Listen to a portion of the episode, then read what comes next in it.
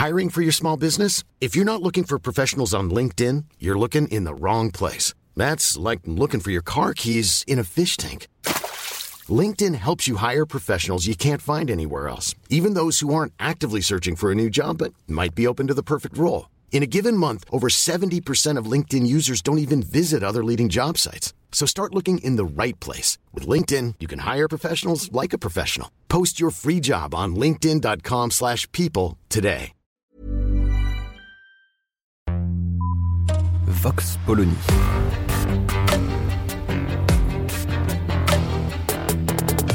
L'actualité vue par la directrice du magazine Marianne, Natacha Polony.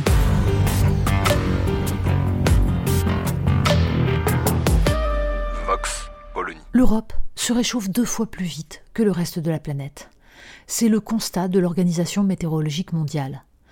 On peut y ajouter les pics de chaleur sans précédent qui frappent l'Atlantique Nord et les sécheresses qui touchent des régions comme le Val-de-Loire. Le climat tempéré qui a permis l'éclosion de la civilisation européenne passe peu à peu par pertes et profits sans que nous soyons capables de mesurer véritablement ce que cela implique. Une chose est certaine, il nous faut en même temps éviter d'amplifier le phénomène et nous adapter à ce qui est désormais inéluctable. Nous ne sommes pas les seuls dans cette situation. Les phénomènes climatiques extrêmes fragilisent des pays déjà en difficulté et jettent sur les chemins de l'exil des populations privées de ressources. Oui, les réponses sont à l'échelle de la planète. Mais ce genre de poncif ne suffira pas, surtout s'il sert à disqualifier l'échelon national, le seul pourtant où s'exerce la démocratie. D'autant que l'hypocrisie est à tous les étages, et ce pour une raison simple, beaucoup ont intérêt à ne surtout pas aller à la racine du problème. La France, dans un élan tout à fait louable, organise les 22 et 23 juin un sommet pour un nouveau pacte financier mondial. L'idée? Il va falloir permettre à nombre de pays en développement de financer leur transition écologique. Pour cela, l'ambition n'est rien moins qu'un nouveau Bretton Woods. Pour mémoire, les accords de Bretton Woods, signés en 1944 alors que la fin de la guerre se dessinait, mirent en place une organisation monétaire mondiale à même de financer la reconstruction. Ils furent négociés côté britannique par John Maynard Keynes, qui voulait adosser le système ainsi créé, Banque de développement et Fonds monétaire international, sur une monnaie non nationale, le Bancor. Le modèle qui l'emporta fut cependant celui du dollar roi, par un système de parité avec l'or. Mais en 1971, les États-Unis eux-mêmes sacrifient cet équilibre en rompant unilatéralement la parité dollar-or. Le dollar devient une monnaie de réserve, mais fluctuante au gré des intérêts de la superpuissance. Et c'est le début d'une financiarisation de l'économie prônée par l'école de Chicago, avec la création de produits financiers complexes favorisant la spéculation, les bulles et les profits délirants. Disons-le clairement, il n'y aura pas de rééquilibrage entre le Nord et le Sud sans la remise en cause de ce système fondé sur les paradis fiscaux et la spéculation sur les dettes publiques. Il n'y aura pas de rééquilibrage tant que le FMI exigera en échange de son aide une libéralisation des pays émergents à coup de privatisation et d'ouverture aux multinationales occidentales.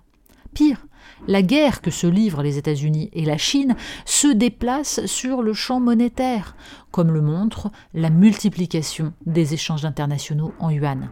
Mais la dédollarisation fera passer les pays émergents d'une dépendance à l'autre, toujours prisonniers de la dette.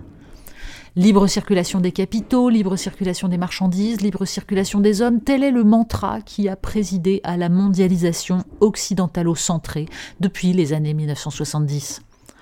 Il reste d'ailleurs celui de l'Union européenne depuis que l'acte unique est venu le sanctifier en 1986. Pour preuve, l'énergie que met Ursula von der Leyen à faire advenir le traité de libre-échange avec le Mercosur, dont le principal résultat sera de maintenir les pays d'Amérique latine dans un modèle d'agriculture intensive uniquement tourné vers l'export et destructeur des ressources. Accessoirement, il finira d'achever l'agriculture française. Emmanuel Macron peut-il d'un côté organiser un sommet qui prétend imaginer un autre système et de l'autre perpétuer ce même système en acceptant ce traité de libre-échange? La contradiction n'a pas l'air de le traumatiser. Ajoutons que le trou noir au cœur de ce système et la toute-puissance des entreprises de transport maritime. Ces merveilleuses entreprises engrangent des sommes faramineuses, mais elles sont moins visibles que Total Energy. Et le numéro 2 du secteur, le français CMA-CGM, ne paie en impôts que 2% de son résultat, pour un bénéfice net de 23 milliards d'euros en 2022, ce qui permet à son PDG Rodolphe Saadé d'investir largement dans les médias. Quant au numéro 1, l'italo-suisse MSC, propriété de la famille Aponte, ce qui vaut à Alexis Collère, cousin de la famille et secrétaire général de l'Élysée, une mise en examen pour prise illégale d'intérêt, il ne publie pas ses résultats. Et les porte-conteneurs géants continuent d'inonder l'Occident de produits inutiles fabriqués à base de plastique. On se souvient de la démission fracassante de Nicolas Hulot avant que des accusations d'agression sexuelle ne viennent délégitimer le personnage. Son constat était sans appel le libre-échange n'est pas compatible avec la préservation du climat. Un modèle qui engendre des profits faramineux pour la sphère financière et les multinationales a peu de chances d'être remis en cause, du moins tant que ce sont les pays émergents et les classes populaires des pays développés qui en sont les principales victimes. Sauf que désormais, il fait plus de 40 degrés l'été, même pour les milliardaires propriétaires d'entreprises de logistique. Vox Polony. Retrouvez tous les podcasts de Marianne sur les plateformes de streaming. Et puis les analyses, articles et entretiens de la rédaction sur marianne.net. Et surtout, n'hésitez pas à noter cet épisode et à nous laisser vos commentaires.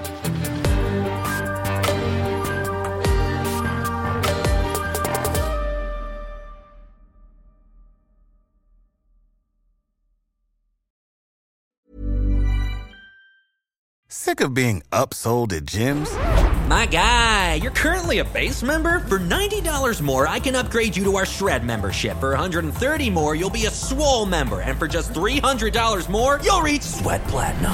At Planet Fitness, you'll get energy without the upsell. Never pushy, always free fitness training and equipment for every workout. It's fitness that fits your budget. Join Planet Fitness for just $1 down and $10 a month. Cancel anytime. Deal ends Friday, May 10th. See Home Club for details.